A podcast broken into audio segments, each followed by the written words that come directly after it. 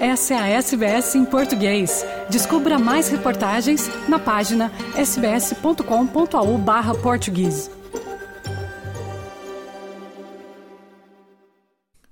É, Fernando e ouvintes da SBS, ao longo de seis meses deste ano, desde março até começos de outubro, Portugal sofreu e muito com a seca. Todo o país foi declarado em seca extrema ou severa.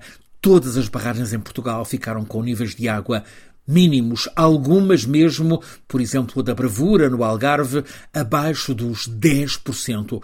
Ora, nas últimas duas semanas aconteceu o oposto: chuvas diluvianas.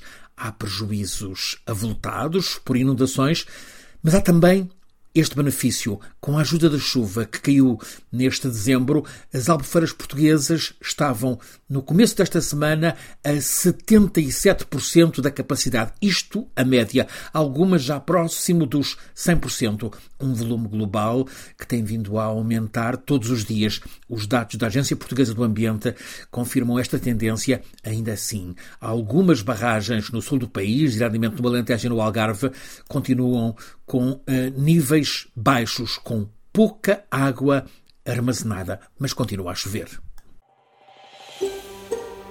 Quer ouvir mais notícias como essa?